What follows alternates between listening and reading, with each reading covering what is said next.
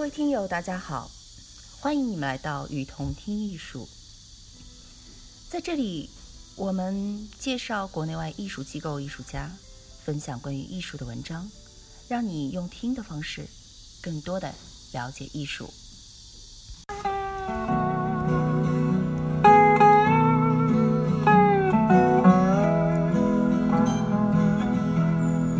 Proudly swept the rain clouds by the cliff. 今天是快拍美学第三期。今天为大家介绍的第一位艺术家是拉里·里拉克。一九四三年生于奥克拉荷马的塔尔萨，现居纽约，摄影师、电影导演和作家。克拉克的摄影作品、电影多聚焦于处于极端状态的问问题少年。他以一本反映了六十年代美国中部地区青少年生活纪实，标题为《塔尔萨的摄影集》而一举成名。在另一本图册《少年的渴望》拉里·克拉克摄影作品集当中，拉里·克拉克再次表现了美国中部青少年问题。九十年代以后，拉里·克拉克的作品变得更加具有故事性与情节性，逐渐取代了纪实的表现手法。拉里·克拉克的图片集《美好的童年》收集了他自己。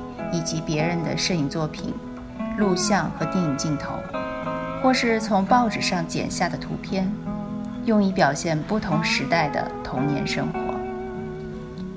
作为问题少年一员的克拉克，以其犀利、饱满、有力，并且富于动感的影像，真切地传达出他与他的朋友们的肉体与精神两方面的痛苦与郁闷。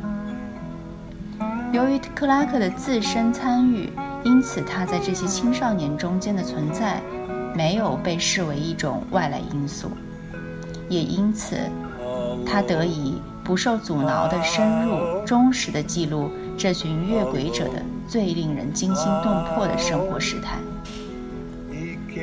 克拉克的这种忠于个人感受、排除既定价值观、对观察与记录干扰的纪实方法。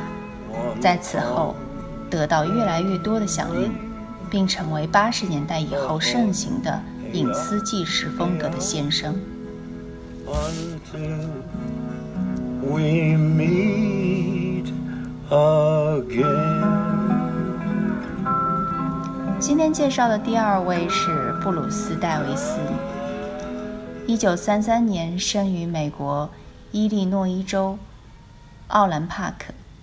美国摄影家。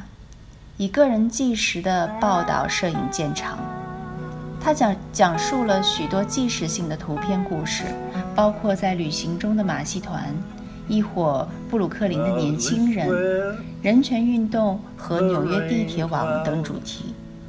通过这些作品，戴维森已经证明了他自己是个对普通美国人的富有同情心的观察者。成为美国下层社会的代言人。大学毕业以后，戴文戴维森应征加入美国陆军通讯兵团。在此期间，他创造了一套属于自己的摄影理论，用独特的手法诠释平凡的题材。后来，戴文戴维森到巴黎驻扎，结识了著名摄影家布列松，得到了布列松不少的指点。兵役期满后，戴维森成为一名自由摄影师。戴维森创造了可能是他最著名的项目——东一百街区，准确反映了臭名昭著的东哈林区的真实生活。这一地区是个以环境恶劣、犯罪活动多发著称黑人聚集区。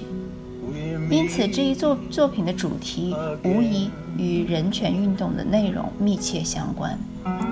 七十年代，戴维森又推出了地铁系列，通过用颜色传达感情的方式，戴维森详细生动地记录了这个城市的地下世界。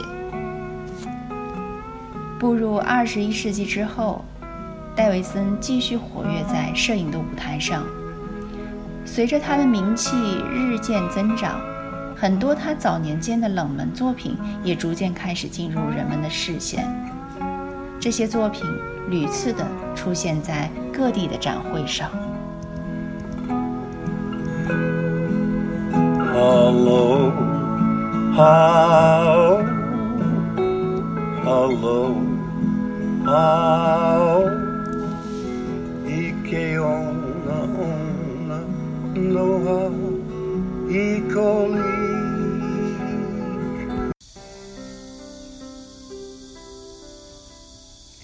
感谢您的收听，欢迎大家多提宝贵意见，并且来我们与同艺术同名的微信和微博留言哦。